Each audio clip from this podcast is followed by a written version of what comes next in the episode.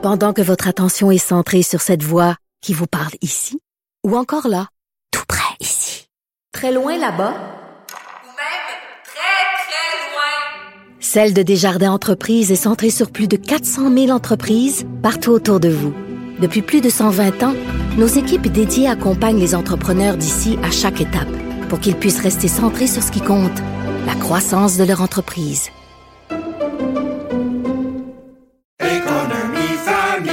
Ici Ricardo. Et Émilie, marchand d'IGA. On a envie de vous inspirer à bien manger. À moins de 5 la portion. Suffit de repérer les produits valeurs sûres et de les cuisiner avec une de nos recettes. Les valeurs sûres, c'est bien pensé, hein? Bien sûr! Détails sur IGA.net. Vous vous demandez si les plantes ressentent de la douleur?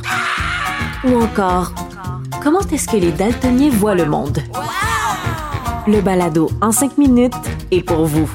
Explorez la science, l'actualité et l'histoire en un temps record. La Feu, en collaboration avec le gouvernement du Québec, est fière de propulser la série Balado en cinq minutes. Ne laissez pas les questions sans réponse plus longtemps. En cinq minutes, disponible sur l'application et le site cubradio.ca. Radio. Richard Martineau. Les commentaires haineux prennent certains animateurs. Martineau s'en régale. Mm, mm, mm. Je veux revenir sur le livre Le ripou des Hells, ce récit incroyable de Benoît Roberge, qui était un enquêteur vedette du SPVM, qui s'est mis à collaborer avec les Hells Angels. Ce livre-là est écrit par Éric Thibault, euh, Félix Séguin et euh, euh, Jean-Louis Fortin du bureau d'enquête, tous les, trois du bureau d'enquête. Et, parce qu'on en apprend, on a appris là encore au cours des derniers jours d'autres informations là-dessus on est avec Jean-Louis Fortin, qui est un des trois auteurs. Salut Jean-Louis. Salut Richard, est-ce que tu m'entends bien? oui, je t'entends très bien, je t'entends bien. Ah, euh, et, écoute, euh, pendant longtemps, le narratif de cette histoire-là, c'est que Benoît Roberge ne voulait pas collaborer avec les Hells, mais il avait pas le choix parce qu'il était l'objet de menaces, puis bon, on le faisait chanter, etc. Fait qu'il était obligé de travailler avec eux. Puis là, on apprend que Pantoute, c'est même lui qui a initié les rapprochements avec les Hells Angels. C'est ça. Euh, tu sais, cette histoire-là, Benoît Roberge était un policier, un, vrai ripou, là. C'est lui-même qui a plaidé coupable en 2014. Mais parce qu'il n'y avait pas eu de procès, on n'avait pas de détails vraiment sur ce qui s'était passé, qui avait approché qui, qui tenait le, qui, qui, qui, avait le contrôle sur la relation d'affaires entre ce policier et le Hells Angels, euh, René Charlebois? Puis tu as raison de le dire, quand il a plaidé coupable, Benoît Roberge, il se lamentait devant le juge en ben disant, mais écoutez, oui, j'ai vendu de l'information, mais j'étais manipulé. Bon, on n'avait pas le choix de le croire parce que personne n'avait eu accès à la preuve. Alors, c'est vraiment un travail euh, euh, colossal qui a été fait par mes collègues euh, Éric Thibault, Félix Séguin, dans les derniers mois, de réussir à, accumuler de la preuve ou accumuler, dans le fond, les éléments d'enquête. On a parlé à des sources euh, de l'enquête, on a eu des documents, des enregistrements audio inédits dans lesquels on entend pour la première fois le policier et les Hells Angels faire des affaires ensemble. Ils se parlent comme des vieux chums. Puis moi, quand j'entends ça, je me dis, ben, il nous a roulé dans la farine, Benoît Roberge. Pendant toutes ces, toutes ces années, on pensait qu'effectivement, il avait été manipulé, qu'il était tombé dans le piège tu entends se parler au téléphone, puis ouais, comment est-ce que tu vas? T'amènes ta femme au restaurant ce soir, ben ouais, faut que j'en gâte. c'est des vieux amis, là. Puis après ça, ben euh, ouais, je peux t'avoir tel nom, ça va coûter 25 000. Puis on sait comment les remises d'argent se passaient, hein. Euh, René Charlebois, il y avait un, contact avec Stern qui mettait des, des liasses de billets de banque dans un sac de sport caché dans une voiture qu'il laissait débarrer au coin de, sur un coin de rue à Montréal. Benoît Roberge allait, se servir dans le plat. C'est vraiment. Euh, mais, mais, mais Jean, Jean, Jean-Louis, là, justement, là, euh, euh, Charles Lebois, le ballon Charles Lebois, détestait les policiers. Il les aimait pas. Il les appelait bien sûr les bœufs, puis tout ça. Quand il y a un policier du SPVM, un enquêteur vedette qui a approché les Hells, lui, il devait dire, attends une minute, c'est parce qu'il veut nous espionner, c'est pas vrai, c'est un agent double, etc. Comment Benoît Roberge a pu, euh, euh, euh, acheter la confiance, justement, des Hells en disant, non, non, non, je suis vraiment de votre bord, là? Ben, il, l'a acheté à confiance, mais ça n'a pas été facile. Et même la raison pour laquelle on est capable aujourd'hui de vous présenter ces enregistrements-là, c'est parce que René Charlebois, il, il fait Benoît Roberge, puis il s'est dit, hey, attends un peu, là, un policier, il est en train de me frémer? Il est en train de me peinturer dans le coin, de, me, tendre un piège?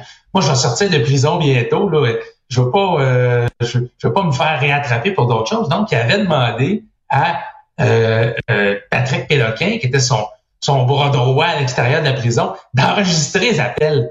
quand Roberge appelait sur un des cellulaires de Charlevoix en prison, ben il y avait une troisième personne, euh, puis évidemment Roberge n'était pas au courant, enregistrait, et ça a donné ben, 13 fichiers audio absolument hallucinants où tu entends Benoît Roberge faire des affaires avec Charlevoix quand tu écoutes ça aujourd'hui, c'est pas pour rien tu dis pas pour rien que le plaidé coupable, là, parce que des enregistrements comme ça, c'est tellement incriminant. Euh, mais, mais, donc, c'est ça, il y a jamais la confiance des Hells. Ils s'en sont toujours méfiés, puis ça, ça a amené à sa perte. C'est ça, en, en, se déclarant coupable, en plaidant coupable, il n'y a pas eu de procès. Donc, on n'a pas pu entendre ces enregistrements audio-là. Donc, ici, il a, il a réussi comme euh, un peu à sauver son image, puis à imposer son narratif, là, qui était, ah, ben là, j'ai fait ça parce que c'était pas de ma faute.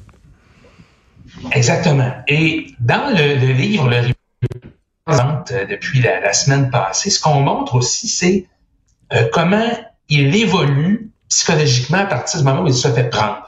C'est-à-dire qu'il se fait arrêter, il se fait passer menottes, puis c'est très bien que sa vie est, sa vie est finie, sa carrière professionnelle, il ne travaillera plus jamais dans la police, il n'aura plus aucun rôle dans l'appareil judiciaire. Mais dans les premières semaines, les premiers mois après son arrestation, il est encore convaincu qu'il va être capable de s'en sortir. Euh, on a tenu des lettres que, euh, euh, Benoît Auberge envoie à son ami. Donc, il est incarcéré, il a le droit d'écrire quand même à, un de ses amis à l'extérieur. Il parle d'un complot policier, un complot, euh, presque un complot étatique. Là, pour, puis il dit, bon, les Hells Angels m'en veulent, la police m'en veut. C'est comme si c'était... Mais... Donc, au début, il, il, est encore convaincu qu'il va s'en sortir. Puis, peu à peu, en lisant ses lettres, on se rend compte qu'il chemine. Il finit par plaider coupable, par reconnaître qu'il a commis des crimes très graves. Ensuite, ben, au fil des mois, des années suivantes, on voit qu'il va tenter de... Il est plus prêt à être réinséré socialement, si on veut. Il essaie de suivre des cours à l'université, à, à, distance, même depuis le pénitencier. Puis, sa, sa, libération. Donc, il y avait une sentence de huit ans, mais comme euh, il y a eu une relativement bonne conduite en prison, à la moitié de sa sentence, il a pu avoir une libération continue. Et, et Jean-Louis, bien sûr, euh, il y a, on a vu ce vidéo. Écoute, je suis tombé euh, sur le cul littéralement. Alors, le mariage de René Balloune Charlebois en 2000. Ouais. Puis là, on sait que Ginette Renault est allée chanter au mariage. Puis moi, je me disais, bon, elle savait pas, tu sais, elle a eu une invitation, puis elle est dans un mariage, puis elle était bien payée, fait qu'elle est allée chanter là. Mais là, tu vois le gars qui se marie avec son, son écusson euh, Hells Angels dans le dos. Veut dire, elle savait là, dans quoi s'embarquer. On peut écouter un petit extrait de cette vidéo-là.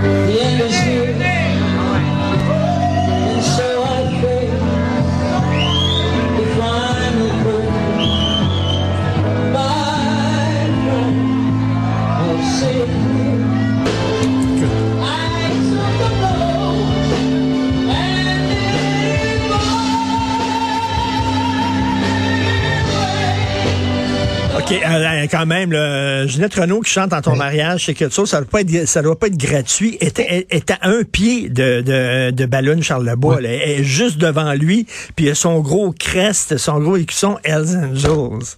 Écoute, ouais. ça s'invente pas. Elle avait été critiquée à l'époque, mais je pense qu'avec le recul, avec les années qui ont passé, c'est encore plus douteux comme choix. Il faut d'abord expliquer aux gens pourquoi on présente ces vidéos-là euh, aujourd'hui? C'est tout simplement parce que euh, ont été, euh, ça fait partie d'une perquisition chez Momboucher euh, dans le cadre de des, enquêtes anti anti et ça, servait dans le fond à démontrer toute la, la, la, la, une organisation très puissante. En 2000, il était en voie de gagner la guerre des motards contre les Machines. Et voulait montrer, dans le fond, que c'était eux les kings. Donc, c'est un mariage qui a probablement coûté des centaines de milliers de dollars. Euh, donc, Jean-Pierre Ferland à l'église euh, pour chanter, Ginette Renault au mariage. Euh, ces vidéos-là qu'on a obtenues témoignent vraiment de, l'opération marketing que les Hells euh, voulaient faire. Et à l'époque, là, on, on, on, on, pourrait dire, ben, pourquoi qu'elle a accepté? Peut-être parce qu'elle savait pas c'était qui les Hells Angels. Oui. On est quand même en l'an 2000. Là.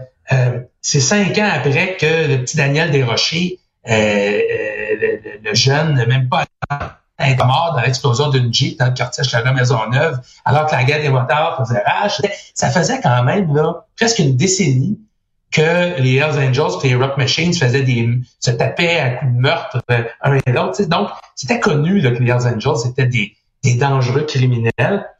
Euh, mais, mais ça, c'est vraiment intéressant de voir à quel point, je pense que c'est une bonne chose, là, on a cheminé à travers les époques, puis j'ose penser qu'aujourd'hui, il n'y a plus un artiste, encore moins une, une Renault, qui accepterait d'aller faire une prestation quel euh, manque, au mariage de membres du film organisé. Quel manque de jugement, là, puis vraiment être à côté et face à lui, là, puis tout ça. Je serais curieux de savoir, est-ce qu'on sait combien a été payé pour ça?